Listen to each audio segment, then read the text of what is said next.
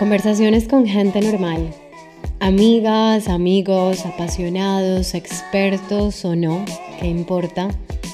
En el fondo todos tenemos algo para decir porque estamos llenos de preguntas, de historias, de obsesiones, de puntos de vista, de aprendizajes, de placeres que hacen que nuestra cotidianidad sea mucho más extraordinaria de lo que creemos. Este es un podcast para celebrar la creatividad, la inspiración, la curiosidad y, ¿por qué no?, la imperfección. Bienvenidas, bienvenidos. Yo soy Carolina Chabate y esto es Cosas que dan cuerda al mundo. Hola, hola, gracias por estar ahí del otro lado compartiendo conmigo y con mi invitada de hoy estos dos recursos preciosos y valiosísimos que son tu tiempo y tu atención para escuchar esa conversación que espero te aporte ideas, respuestas y quizá y ojalá nuevas preguntas también. Hoy me acompaña Daniela Llanos, es una apasionada por todos los temas que tienen que ver con digestión y nutrición de nuestro cuerpo. Es coach de nutrición y hace ocho años creó su proyecto Alimentación Evolutiva con el propósito de compartir conocimientos sobre la alimentación, algo que cada vez más la va llevando a entender que alimentarse va muchísimo más allá de la comida. A Dani le gusta ver sonreír a extraños y la mirada de Sebas, su pareja, pero no le gusta ver cómo regañan injustamente a un niño. Tampoco le gusta que alguien le hable mientras se lava los dientes, ni cuando alguien es juzgado por su apariencia. No le gusta el olor de la comida de mar, pero le encantan las sopas de verduras, le encanta el color verde intenso del té matcha y le gusta cantar a todo pulmón.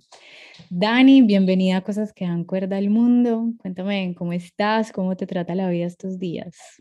Ay, Caro, qué nota de introducción. Solo tuve una sonrisa como sostenida mientras hablabas. Eh, además de que qué rico escucharlo de tu voz, que es tan linda. siempre me ha encantado como es, eh, escucharte y estar acá del otro lado, es emocionante. Em, la vida me trata súper bien, estoy contenta, estoy tranquila, han sido unos días de mucho trabajo, de mucho conocimiento, de aprendizaje, súper bien. Estoy como emocionada y contenta. Qué bueno. Bueno, Dani, suena que tenemos mucha tela para cortar y a mí me gusta empezar siempre por lo que no se ve, por los antecedentes, como, como por la parte de abajo del iceberg. Me gusta hablar, digamos, cierto, del antecedente de, de, los intereses, en este caso, tu interés por, por la nutrición, por la alimentación, que yo pues intuyo que también es como una, una vocación. Y justamente las vocaciones se nos revelan a todas de maneras muy extrañas e incluso como casuales a veces. O sea, normalmente las cosas no aparecen así de la nada.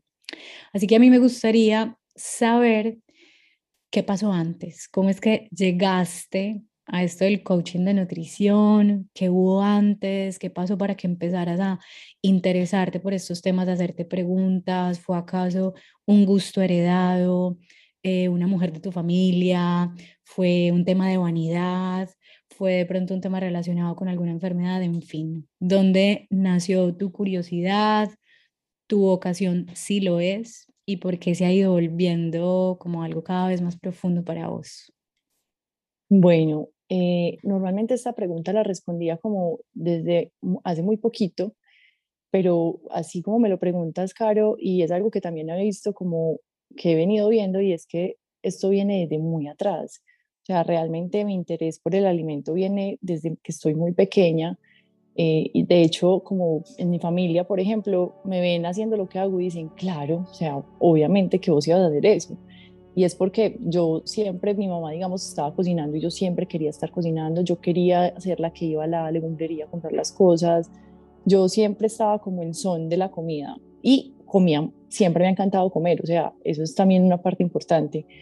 Eh, pero digamos que cuando se hizo algo, cuando se hizo presente y se hizo ya, se materializó, digamos, en lo que hoy es alimentación evolutiva, eh, fue cuando empecé una relación con mi expareja, el papá de mis hijos. Él tenía una alimentación vegetariana y él era, pues digamos que se hacía muchas preguntas y se cuestionaba en, en torno a este tema y a mí me pareció como interesante. Yo dije, eh, ve qué, qué nota, pero pues digamos que seguí con mi alimentación, pero empecé también a preguntarme y bueno, ahí digamos que empecé con esa persona, ya quedé embarazada, nació, pues digamos que en el momento en el que quedé embarazada, ahí se intensificó y, y ahí es donde empezaba mi respuesta siempre, y es que cuando quedé embarazada yo dije, bueno, ahora sí tengo que hacerme cargo de verdad mucho más de mi cuerpo, porque pues ya no solamente es por mí, porque me guste o no, sino por mi, por mi hija, o sea, ya digamos que se pasó, pasó el placer a un segundo plano, pero pues un segundo plano lejísimos, hmm. porque ya era, listo, quiero bienestar para mi cuerpo porque voy a producir, literal, voy a reproducir una, una, niña, un niño. Entonces, pues, a ver, ¿qué, ¿qué, es lo que pasa? Y me empeliculé a estudiar en la casa y me empeliculé a estudiar nutrición y el cuerpo. O sea, empezaba un libro y, y me metía en el tema, era algo que quería saber más. Sí. Más, más. Entonces empecé a buscar mucha literatura, empecé a estudiar, a estudiar. Yo sola, pues, como con con, con, libros y ahí empezó todo esto, o sea, me, me empeliculé con la nutrición, ya en el momento en el que podía estudiar, digamos, nutrición en alguna universidad, porque pues ya mis hijos, tengo dos hijos, pues ya, digamos, Marty creció, Lucas también, ya podía empezar a estudiar, pero no, empecé a buscar universidades aquí en Colombia y no me sentía como muy a gusto con, con lo que me ofrecían. Sí. Eh, no, se, no se alineaba mucho con lo que yo ya venía estudiando entonces yo dije, no, pues espérate. Entonces como que ahí el enfoque era, bueno, voy a hacerlo porque necesito tener un diploma, pero realmente eh, no me soñaba tanto eso, pues como que no sentía que no iba a aprender tanto.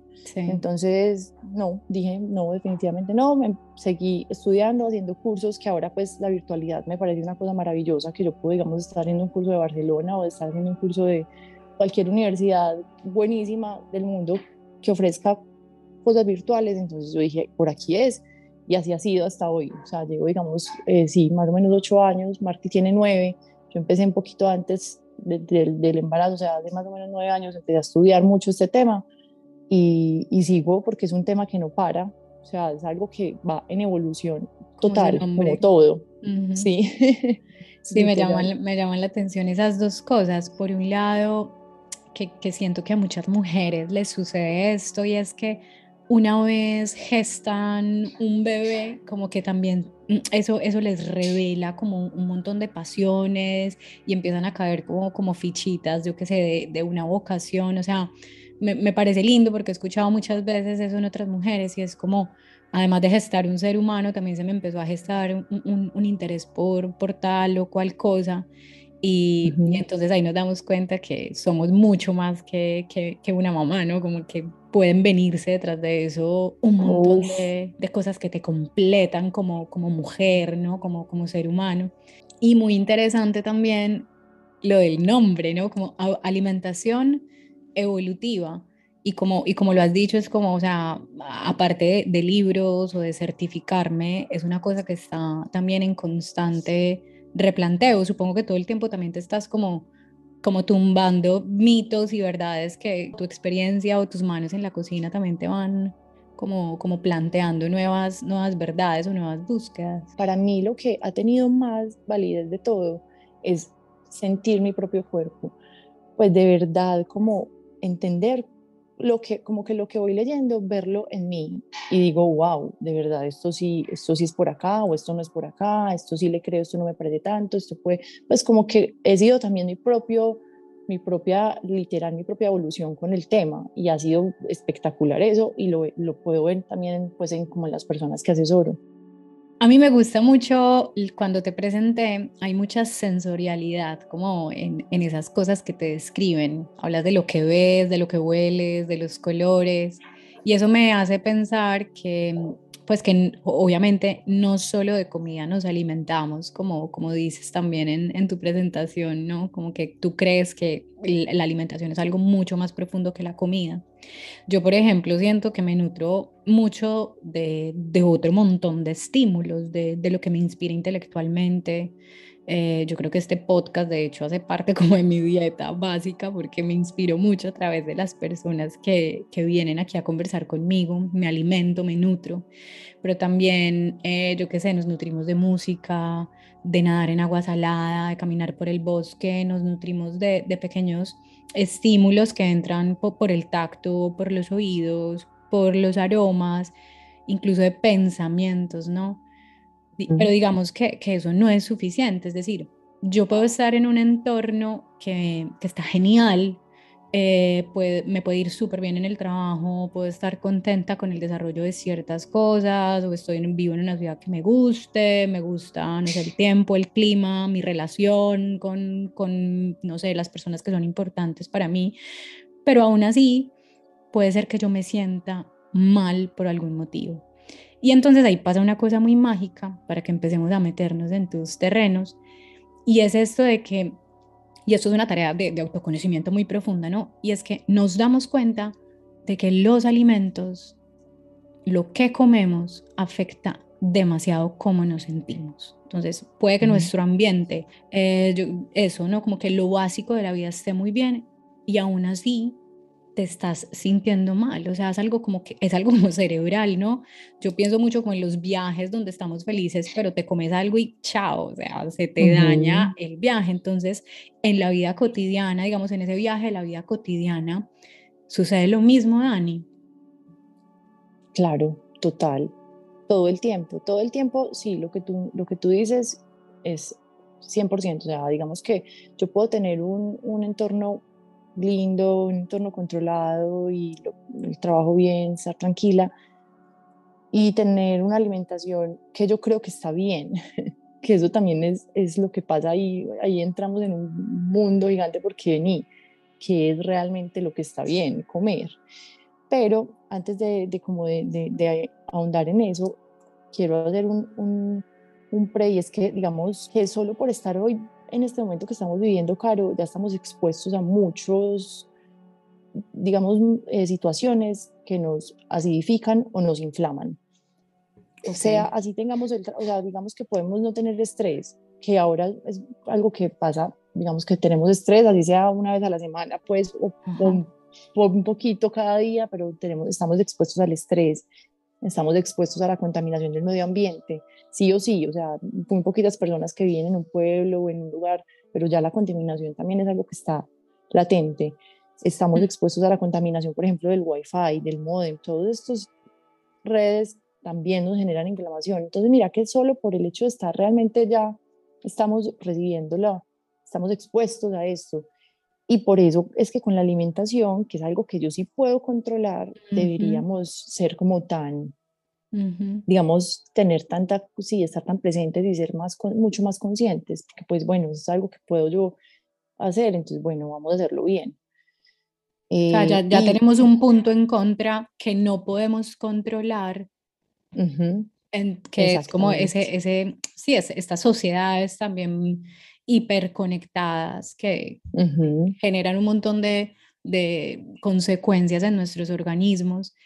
Y, mm, y, entonces, si son esas las cosas que no podemos controlar, eh, claro, hay, hay, otras cosas externas que son los otros seres humanos que nos rodean, trabajo, bueno, condiciones que como vos decís son un poquito más propias de, de, de, la vida de cada cual, pero sin embargo siguen siendo cosas que no controlamos. Y ahora esa mínima cosa, que no es tan mínima como ya nos irás explicando, que es la alimentación, esa nos da miedo controlarla. Total.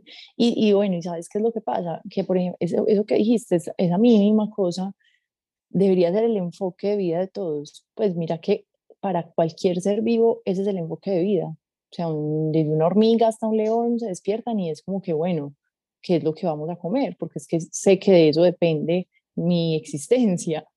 Entonces, nosotros hemos, nos hemos desligado mucho de esa conexión, ese instinto también está en nosotros porque somos otro animal, pero ese instinto está completamente tapado. Entonces, más que aprender un montón de cosas, es primero desaprender todo lo que ha todo lo que hemos venido aprendiendo, que eso es lo que yo veo que afecta en este momento mucho más en la relación con el alimento. Ese montón de sesgos y el montón de información que al que estamos expuestos también, como que nos va desconectando de lo que yo intuyo que estaría bien para mi cuerpo. ¿Tienes alguna definición, aunque no sea, digamos, científica, sino más como que hayas también construido o que esté en progreso de lo que significa para vos como alimentarse saludablemente o intuitivamente? Sí, mira, primero como esa alimentarnos intuitivamente, que hoy es algo que escuchamos tanto. Hace unos días tuve una asesoría con una persona que me decía, Dani, vení, no más a decir que me alimente intuitivamente porque yo no, que, que escuche mi cuerpo porque yo no escucho un carajo de lo que me está diciendo. Claro. Y total, o sea, ¿qué vamos a escuchar si estamos con un ruido ni el hijo de madre afuera? O sea, ¿cómo vamos a escucharnos a nosotros? Entonces, bueno, entonces como que la intuición, eh, digamos que mm, quitarle como el romanticismo, porque en este momento podemos no tener una buena intuición, porque pues claro, no, está tapada, está completamente sesgada, pero digamos que para mí, eh, lo primero es estar presente, Caro, al momento de comer. Okay. Cuando uno está presente, o sea, cuando de verdad yo me sirvo un plato de comida y digo, bueno, ¿esto qué es? O sea, como preguntarme, primero, ¿esto de dónde viene? Este, ya que esto lo, lo, hicieron en una fábrica, esto creció en un cultivo, esto viene de otro país, o sea, esto que tengo en mi plato, ¿de dónde viene? ¿Y qué pasa con, con esto en mi cuerpo? Porque porque pues eso está totalmente olvidado. Uno come y, ya se desapareció, entonces pues no lo estoy viendo, no pasa nada. Pero entonces si supiéramos, si tuviéramos como bien presente eso que pasa antes y lo que pasa después, al momento de comer, con seguridad que tomaríamos decisiones más inteligentes, pues como más, más inteligentes para, para nosotros mismos, que nos generen más bienestar. Porque entonces, digamos, si yo decido comerme una punta de anca, y yo ya sé lo que pasa con esa punta de anca antes de dónde creció la vaca, cómo fue el proceso, ta, ta, ta, ta, ta, ta. y ahora eh, sé lo que pasa con esto en mi cuerpo, pues entonces yo, si lo hago hoy porque es un ritual importante en mi familia, porque me gusta mucho, no lo vuelvo a hacer mañana, o sea, de verdad, si es un acto consciente, lo voy a hacer dentro de mucho tiempo porque pues sé lo que implica. Y así con todo, así con el azúcar, así con el gluten, así con, con los alimentos, pues que, que, que, realmente en el fondo todos sabemos que no nos hacen tan bien. Pues como que uno, uno tiene como esa chispita por allá, como, ay, eso no, este lado, pues como, ay, qué rico, pero mm, no, no sé. Sí, a mí, a mí me pasa como que muchos problemas en, en la juventud como más temprana, digamos, se me desencadenaron en el, en el estómago em, y me llevaron obligadamente a autoobservarme. Y si lo pienso bien, yo creo que eso de hacerme cargo de mí, eh, en parte empezó por ahí, ¿no? Como eso, eso de, bueno, autoconocerme, de autorresponsabilizarme. Qué bonito ahora que lo pienso. Empezó por empezar a cuestionarme mi relación con los alimentos gracias pues a, una enfermedad, a gastritis, colon irritable, eh, tomar medicamentos en algún momento de la vida, pues como cada, cuando me despertaba, que fue como una etapa que no quisiera volver a vivir. Pero mm. desde entonces em, es tan básico, Dani, como que, y yo supongo que me lo vas a avalar, creo, o sea, es tan básico como que a mí me ponen algo en un plato y yo por el mero olor yo ya sé que eso me va a caer mal. O sea, es, es, tan intuitivo como eso. O sea, ya, ya empiezas a tener una conexión de esto tiene ajo, esto tiene, o, eh, no, o no sé qué tiene, pero yo sé que esto no me va a caer bien. Por el mero olor, incluso a veces por la, por la apariencia, ¿no? Por lo que vemos, claro. Sí, muchísimo, total. Pasa, pasa como por, pero también es como, bueno, qué tan dispuestas estamos a autoconocernos desde ahí, porque bueno, nos autoconocemos por eh, el autoconocimiento, de hecho no es, no es solamente como digo yo, eh, saber qué me gusta, qué no me gusta, dónde me gusta estar, dónde, cómo me visto, qué me viene bien, qué tipo de personas me vienen bien, no, o sea, pasa, pasa también por hacer el tiempo, como dices tú, para frente a un alimento, frente a un plato de comida, entonces estar primero presentes y a partir de esa presencia sería entonces, Dani, como empezar a hacernos preguntas, ¿no? Como e, esas preguntas básicas de, bueno, ¿qué, qué tiene? ¿De dónde viene? Y si miro mi historia, ¿esto me cae bien o no? Porque pues el cuerpo tiene, tiene la memoria, pues como para darnos esas señales. También, exactamente. Sí, digamos que lo primero sería esta, esta presencia y lo segundo, sí, digamos que sería eso, cuestionarse y preguntarse, pero también pasa algo, Caro, que también he visto y es que para eso, digamos que eh, está la nutrición, ¿cierto? Las, o, las nutricionistas, digamos, o las personas como yo, no soy nutricionista, pero que nos hemos enfocado en estudiar y en entender esto, y entonces vamos a poder dar una guía para hacerlo.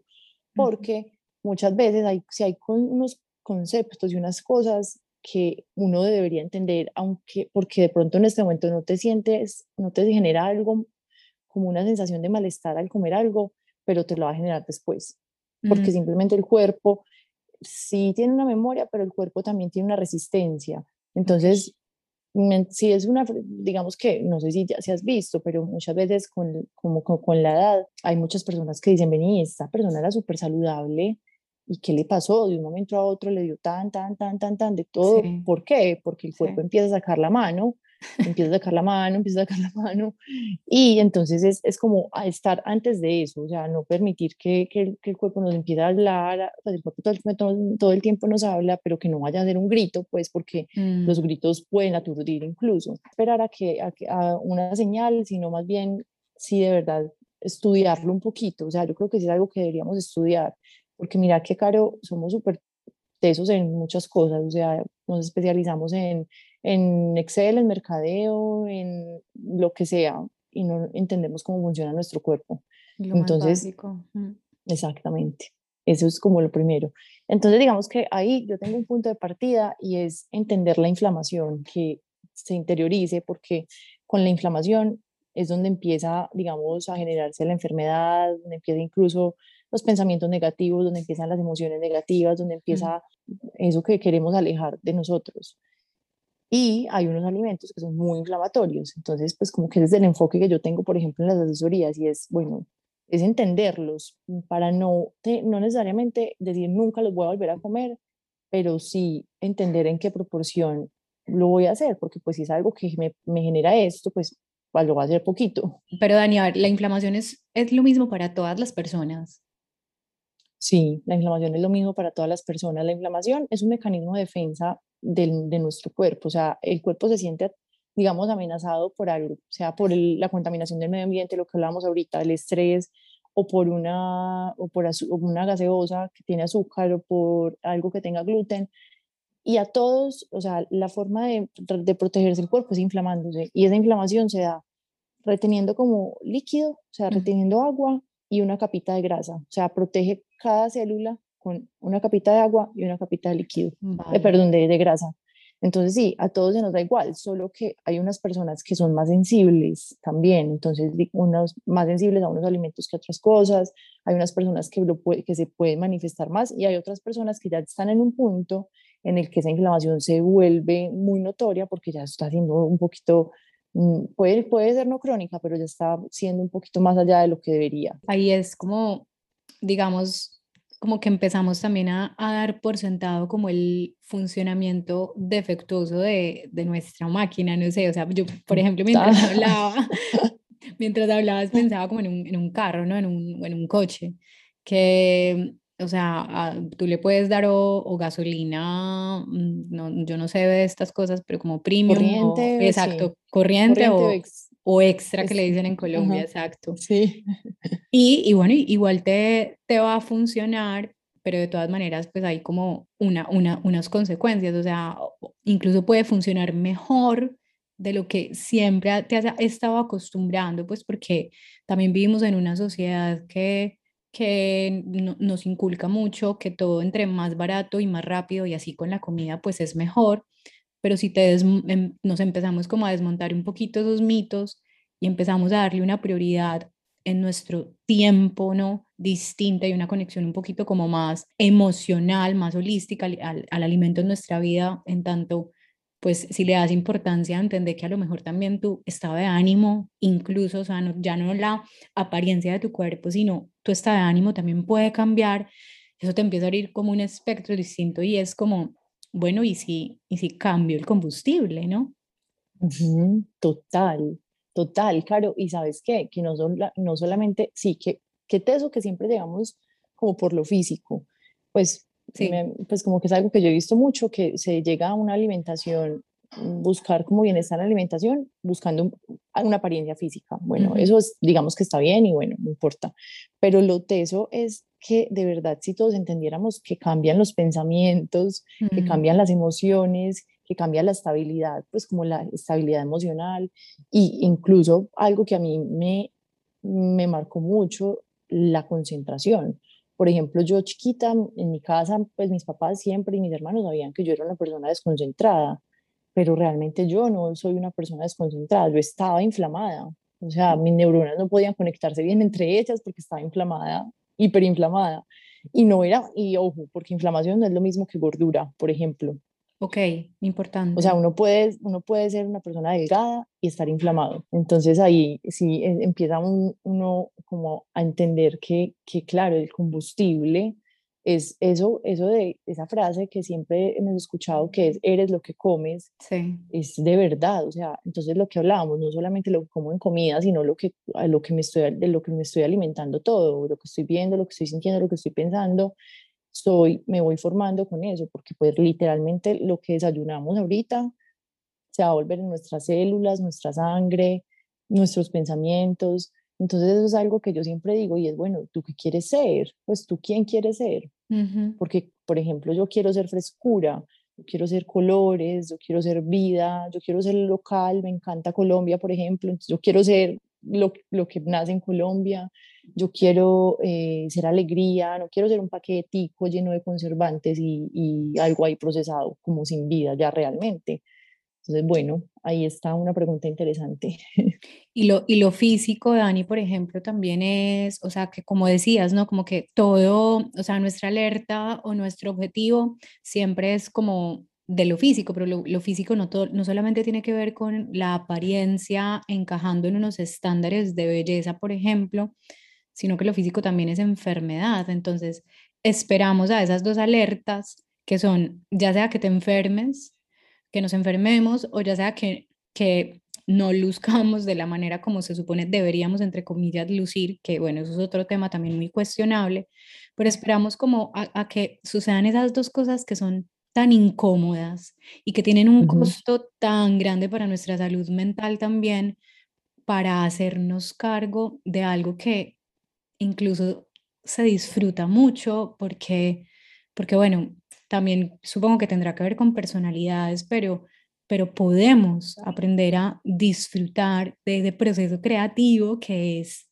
alimentarnos mejor. Total, se empieza a generar, es un placer realmente, o sea, eso también me, me parece súper interesante porque muchas veces lo que, lo que comemos, eh, digamos, un helado, una torta, muchas veces esas cosas las, las comemos porque sentimos un placer, pero es un placer inmediato. Y hay algo que yo aprendí de un filósofo que amo y que trato de que sea mi filosofía de vida, y es Epicuro, y Epicureo lo que hacía, su filosofía es buscar la felicidad por medio de placeres que no generen después dolor. Ok. Entonces, pues yo para qué me voy a comer un helado, una torta que después me va a generar esa sensación de pesadez, que incluso mientras me la estoy comiendo digo, ay, esto está súper hostigante, realmente yo no quiero, pues como que, vení, o sea, no, qué rico, qué rico sentir placer, porque para mí eso es una cosa fundamental en mi vida. Me encanta el placer, pero yo quiero sentir placer que sea un placer constante, pues que no sea una, un pico, porque también es algo químico, lo que nos genera, por ejemplo, el azúcar es un subidón así, pero después nos baja. Entonces, no, qué rico estar como mantenernos y, y, y realmente es se va va antes en crecimiento, porque cada vez me siento mejor. Y cuando empezamos con unos buenos hábitos, se siente tan bien, la digestión cambia, las emociones cambian, uno se siente tan rico que ya lo otro pierde ese, ese, ese valor de placer que tenía, ya realmente lo pierde totalmente. O sea, que también me parece importante, o sea, como que cuando se vaya a hacer un cambio de alimentación, no sea como un sacrificio, sino que se vaya haciendo pasito a pasito como uno lo vaya sintiendo rico, porque si no, no funciona. Y por eso las dietas fracasan tanto, porque son realmente una imposición de, de pues de voy a limitarme a comer esto y con un esfuerzo y con un sacrificio, pero no desde, desde un argumento claro y desde una decisión de verdad de quiero hacer esto porque esto y esto y esto, no simplemente voy a bajar eh, unos kilos y voy a perder, voy a dejar de comer unas calorías, o sea, de verdad, no, no, no, podemos ver la comida como calorías, que claramente sí también importa, pero pues va mucho más allá de un macronutriente, o sea, el alimento es, pues sí, es, es, es mucho, es mucho más que, una caloría, es un nutriente, es, es vida, de información, es, es todo. E, eso, eso de como del la idea del sacrificio por un lado y por el otro lado también como que no, no nos concebimos capaces de, o sea, como que nos, nos direccionamos como, yo creo que ahí también empezamos a cuestionar un poco el miedo en nuestra vida y es como que nos direccionamos al, al fracaso de una con, con, los cambios de hábitos y, y yo creo que ahí es muy importante como definir cuidadosamente, bueno, en este proceso de un cambio de hábitos, qué va a ser un, qué vamos a considerar éxito y realmente qué vamos a considerar fracaso, ¿no? Porque si tu objetivo es simplemente eh, mejorar el proceso de elección de los alimentos, pues ahí hay un montón de éxitos que puedes hacer, o sea, como el hecho de que en un supermercado ya no, pues como en, en la compra eh, o, en el mercado que llamamos en Colombia, como que no compres em, cosas en paquetes. Eso, o que ahora compres menos, eso es un súper exitazo. Pero si tu, si tu mm, eh, objetivo es pues perder una cantidad modesta de peso, pues probablemente ahí el, el éxito lo, lo, vas a medir como desde de otros lugares. Entonces también es como que todos tenemos objetivos diferentes, pero lo lindo también es ese objetivo si es tuyo o no será que es un objetivo que, que te estás dejando como imponer. Imponer. Uh y entonces, desde ahí la relación, yo creo que con, con el tema de, de, lo que decís del, del sacrificio, que es una cuestión ahí como también súper instalada en el mindset colectivo tradicional, eh, ahí ya lo podemos como, como ver desde otro lugar. Total, total, total, claro. Eso es realmente cuando es una, así es, o sea, cuando es un sacrificio es porque no, los estás, no lo estás haciendo por ti, mm. realmente. Cuando uno lo hace por uno, se siente lleno, se siente amor, se siente rico. Qué buena conclusión esa, me encantó. que muchas veces eso lleva a un lado totalmente opuesto y es ya a una rigidez que no te imaginas la cantidad de personas que viven esto. Y es una rigidez de que no puedo comer esto, entonces son con, em, se enferman más realmente ya por, por no soltar y por estar así como tiesos. Eso, eso de lo restrictivo, eso de el sacrificio, eso de actuar motivadas por, por objetivos y por estándares que, que ni siquiera son nuestros, sino de, de la sociedad donde vivimos, eso también nos lleva como a, a, a, una enfermedad y es como, no sé, la, la enfermedad de, de, estar completamente como desconectada de, de, tu interior y obsesionarte con, con cosas, pues que, te, o sea, la misma obsesión te termina enfermando, ¿no? Eso pasa mucho. por ahí, por ahí leí, de hecho, que, que hay como un, una, o sea, como un desorden alimenticio, veníamos hablando como fuera de, del micrófono sobre, un poco sobre esto, y es el tema de, creo que se llama como la ortorexia, ¿no? que, que tiene que ver con eso, y es como, como también te puedes causar un posible, em, es como una ansiedad autoimpuesta, ¿no? Como un posible exacto trastorno alimenticio por la obsesión enfermiza de, de alimentarte saludablemente, que, que, además es como distinto a otros trastornos como eh, la, la, anorexia, por ejemplo, o, o, la bulimia, que es como lo más típico, que es como esa, esa fijación con, con la cantidad. La ortorexia es como una fijación obsesiva con la calidad de la comida. Y a mí me parece súper triste, Dani, porque es que te terminas cortando es, es, es el disfrute, o sea, algo que, que en realidad puede ser muy placentero, se, se convierte en un proceso angustioso y yo creo que eso también, o sea, o sea la, emoción con la que comemos también nos afecta, ¿no? Totalmente. Yo lo he visto mucho, Caro, mira, llegan personas a mí y bueno, empezamos a conversar y yo veo que la persona tiene la teoría clarísima.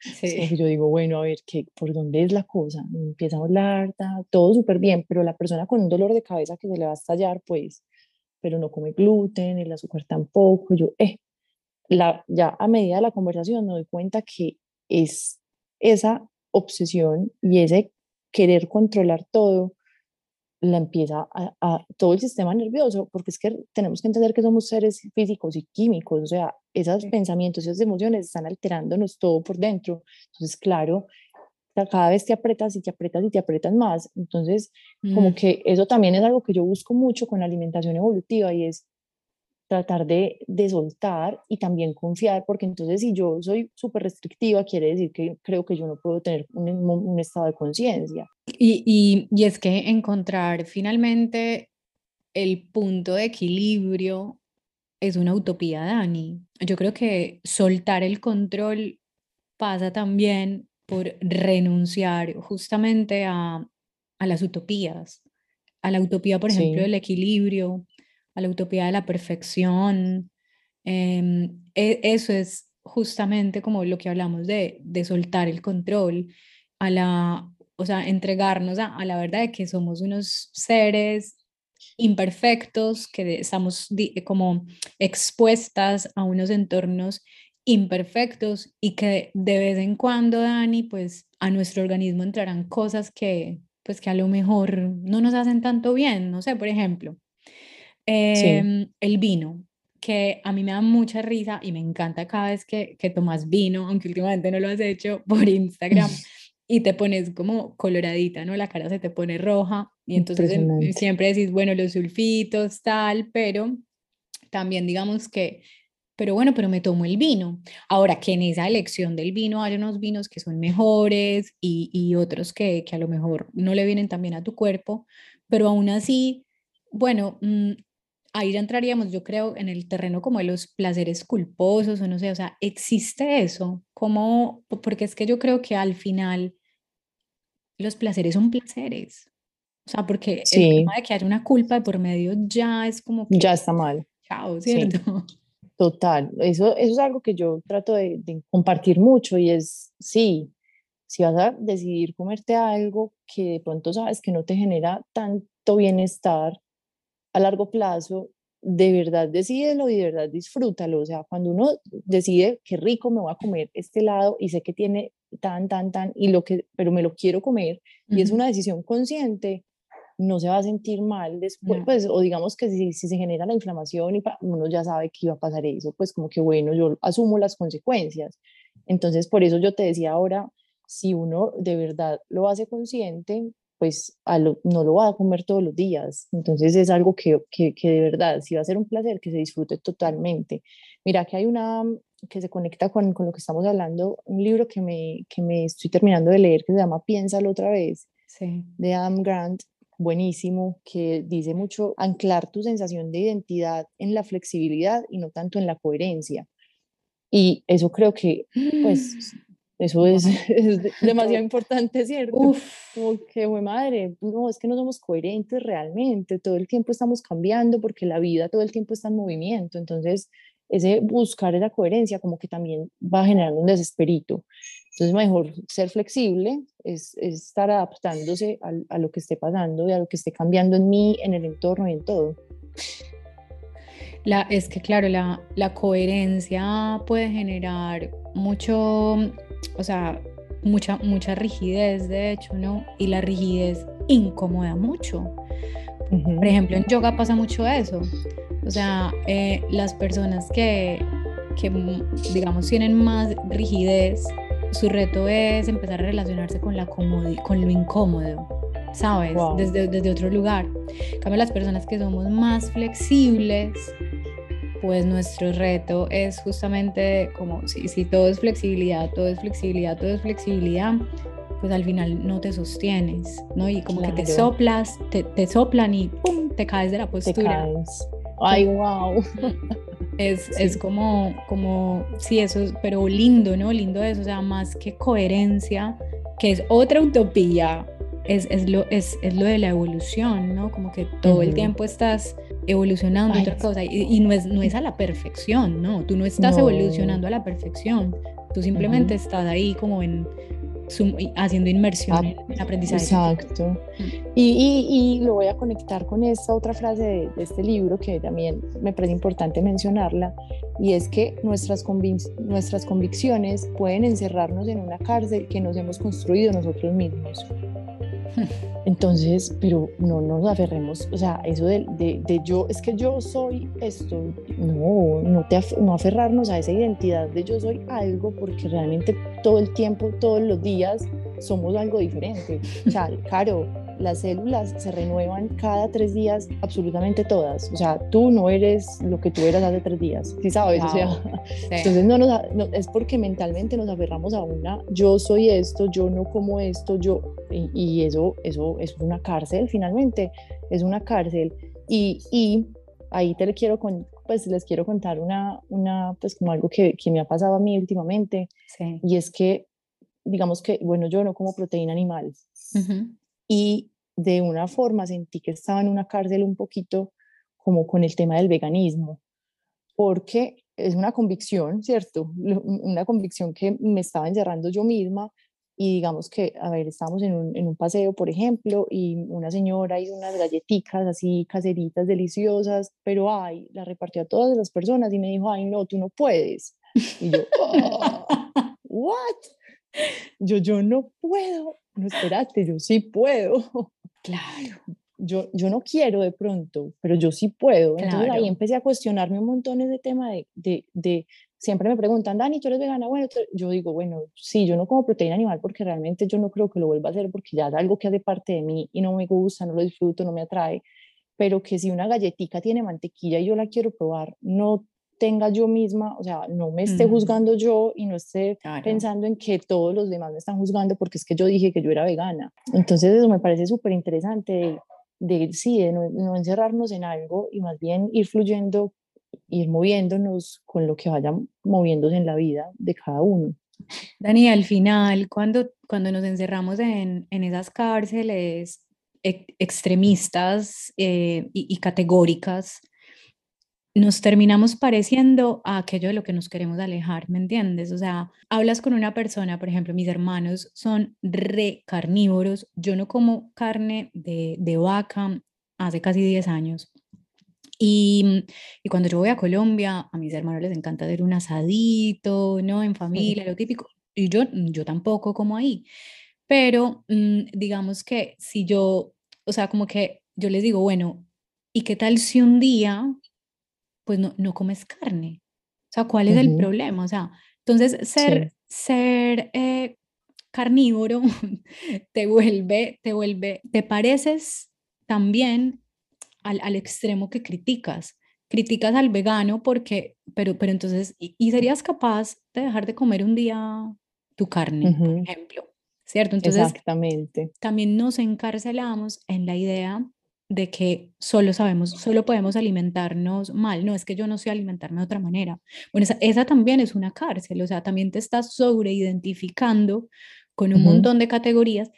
¿Y qué pasa si un día haces el experimento de alimentarte de otra manera? O sea, ¿por qué no fluir? No, en, en, ambas direcciones. O sea, tampoco eres una persona que se alimenta mal.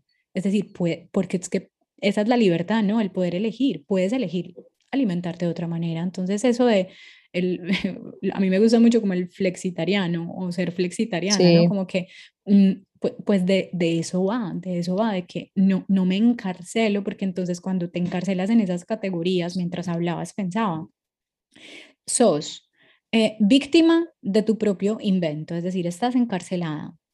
Al mismo tiempo sos la carcelera, porque sos la que, ¿cierto? Y al mismo tiempo sos la jueza, que si te pasan una galletica por entre las rejas, te estás juzgando. Entonces, o sea, son, son, como que tenés, tenés, que vivir con una mente muy pesada, tenés que vivir con, con, unas categorías muy pesadas y, y, yo, y yo creo que se trata justamente como de, bueno, lo, lo, lo que decís, o sea, no, soy, soy incoherente, acepta que sos incoherente. ¡Qué libertad! ¡Qué, libertad! Eso, ah, eso es una delicia. Yo no, te lo juro, para mí es de las sensaciones más ricas y que me encantaría que todo el mundo sintiera y es la libertad. Para mí es de lo más valioso, de verdad, qué rico ser libre. Y esa libertad con conciencia es muy bien, muy chévere. O sea, cuando eres libre y dejas de decir, no, es que yo solo como carne, es que si yo no como carne al almuerzo no me siento bien alimentado, porque no te das la libertad de, que, de almorzar distinto, o sea, cuando nos abrimos a más posibilidades y se abrís el arco iris de alimentos que, que compras, uff, qué, qué, libertad, o sea, son como miles de, de, posibilidades. Miles de posibilidades, total.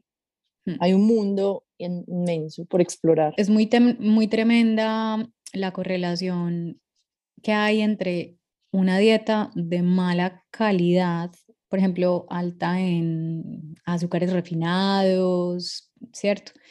Y los síntomas de, mm, de los trastornos como del estado de ánimo, como por ejemplo la depresión o, la ansiedad, a mí me cambió mucho la vida y, no sé si nos puedes contar, por ejemplo, acerca de, de, esto o en tu propia experiencia. A mí me cambió mucho la vida cuando eh, me contaron y empecé a investigar sobre sobre la serotonina, que es ese pues como neurotransmisor que, bueno, que hace como que la vida esté bien, digamos, a nivel bioquímico en el cerebro.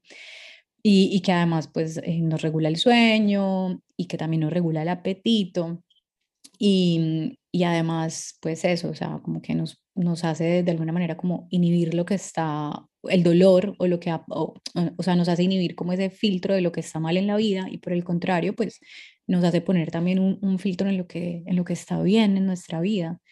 Entonces, eh, lo que me contaron es que el 95% más o menos de la serotonina se produce en el tracto gastrointestinal. O sea, es, es una cosa que yo creo que todo el mundo debería saber y es como el funcionamiento interno de, de nuestro sistema digestivo no solamente es, o sea, no solamente se enfoca en digerir alimentos, sino que también guía nuestras emociones. Entonces, a partir de ahí, también es como, o sea, mira cómo se expande la mirada, o sea, es que comer, comer bien también puede, o sea, mi estómago también puede mandarle una señal al cerebro de, hey, vamos a, a encaminar las emociones hacia otro lugar. En el intestino grueso, principalmente, viven millones de bacterias y esas bacterias son alimentadas por lo que nosotros comamos y esas bacterias son las que influyen en esos pensamientos, en esas emociones, en la digestión. Entonces es como, digamos, yo siempre lo, lo digo como tener unos soldados. Tienes ahí unos soldados. Y si tú los alimentas bien, ellos van a estar ahí defendiéndote y haciendo todo para que todo funcione bien, porque a ellos también les conviene pero si tú los alimentas mal, eso se puede formar ahí una guerrilla, la hijo de madre. Mm. Y, em, y, empieza a sentirse cosas y a percibirse em, emociones, pensamientos, eh, cansancio. Mira que cuando uno siente miedo eh, o, alegría, cuando siente alegría uno se siente con maripositas en el estómago. Cuando tenemos miedo nos da diarrea, por ejemplo, o estreñimiento. Todo está súper ligado y, depende de lo que nosotros, cómo lo alimentemos. Ahí está. El, segundo el segundo cerebro. El segundo cerebro, mm. exactamente. Que incluso tiene más neuronas que el primero.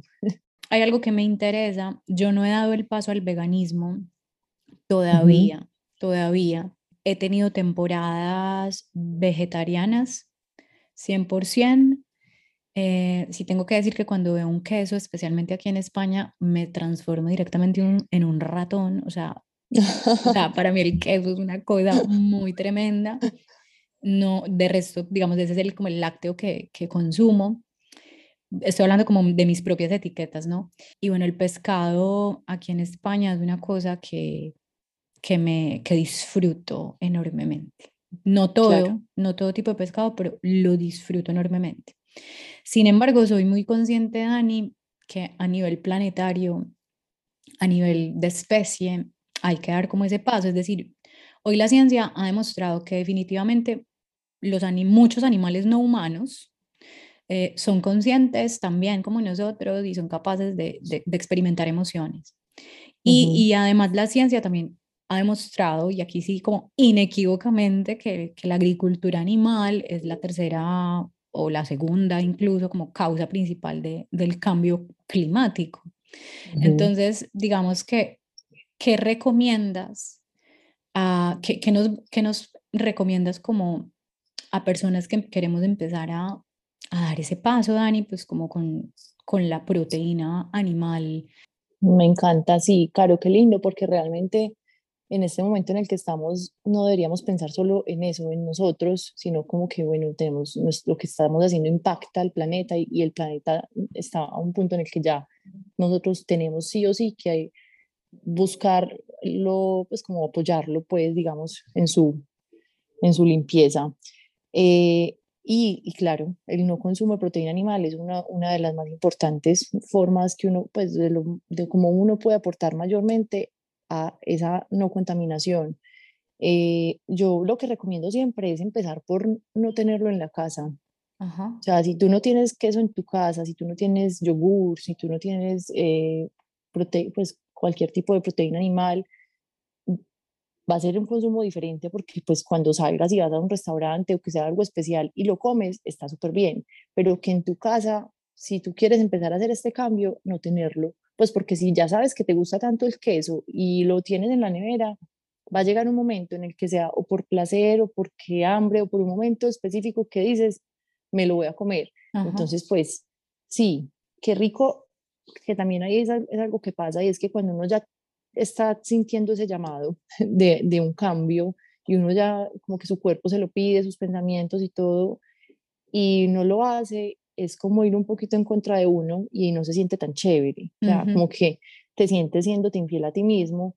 Entonces, ahí como recomendaciones, empezar a, a, hacerte fiel a eso que estás sintiendo porque se siente muy rico, como que, ay, qué rico, sí, yo, es que yo realmente no quiero esto, y que cuando lo quieras, porque sientes que lo quieres, lo comas sin problema, por lo que hablamos de las etiquetas, pues como que, sí, es muy fácil, digamos que poner los nombres, porque pues finalmente los nombres aclaran como que no tengo que contar toda una historia, sino que te digo, bueno, soy vegana, ya, facilita todo. Pero, pero más allá de eso es, eh, si no es necesario, pues no te lo pongas, no te pongas un, como un tag y más bien comer con mucha conciencia, cada vez decidirlo con mucha conciencia. A veces cuando vemos como un, no sé, en un mercado, eh, vemos un súper queso y es como, no, este, llevémonos esto para la casa pero cuando no está en casa, pues también, no sé, se vuelve como una excepción muy especial, le das como otro valor cuando, cuando llega y, y, como no es paisaje, sino una excepción, a lo mejor lo que hablábamos, ¿no? El placer y el disfrute se da desde otro lugar. Aunque, aunque como este podcast a mí me encanta bombardearlo con contradicciones y preguntas. Una vez, yo no sé si tú lo haces, si lo conoces a Artur Vera, Arturo Castillo. Sí, él, no él, fue, personalmente, pero he visto pues su trabajo. Sí, y él es segundo invitado de este podcast. Y una vez, yo no me acuerdo si lo dijo en el podcast, pero él, él una vez me dijo, la alimentación realmente no tiene que causarnos placer. O sea, porque el placer y el, porque él, es lo que dice es como que el sabor es una cárcel también, es otro tipo de, de cárcel, pues finalmente es una adicción, ¿cierto? Las cosas que, nos, que nos saben muy rico es porque pues tienen eh, también cosas que nos hacen adictos a ellas.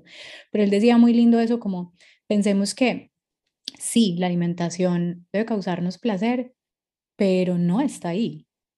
O sea, ese, o, para, o sea, ese no es su principal objetivo, el, el causarnos placer. La alimentación es funcional, es, es un combustible, ¿cierto? Lo que decíamos. Entonces ahí, ahí también es como, veníamos hablando y defendiendo mucho el placer, pero mm, también lo podríamos cuestionar y también es válido, ¿sí me entiendes? Me encanta, súper válido. Pero, ¿sabes? Es que bueno, por ejemplo, hay cosas que uno empieza a, yo, digamos en mi caso, que empecé a comer sin sentir mucho placer porque no me gustaban tanto, pero yo sabía que me hacían mucho bien y ya con el tiempo se vuelve un placer, pues como que eso se va construyendo también, pero me encanta, me encanta ese, ese punto de vista. Podemos construir los placeres absolutamente, o sea, como que, que yo siento, Dani, que, que también es, son, es como desinfantilizar la relación con, con los alimentos, porque y, y, aquí pues no quiero que nadie se sienta juzgada y, y, no, y, no, sé si te va a caer la ficha a vos pues, pero a mí me parece muy infantil esto de, no, es que a mí eso nunca me ha gustado, es que a mí la remolacha no desde chiquita, no, y es como, vení, pero, vení, pero, eh, o sea, es, eso es de, de tu niña, sí, o sea, sí, total. La remolacha, te puedes haber distinto en ese momento. Totalmente, claro. Wow, ¿qué le acuerda a mi mundo?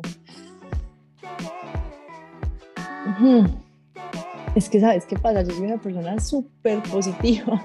Entonces, como que todo le da cuerda al mundo. O sea, para mí, las, las, la sonrisa, para mí, estudiar, eh, hacer ejercicio, le da mucha cuerda al mundo.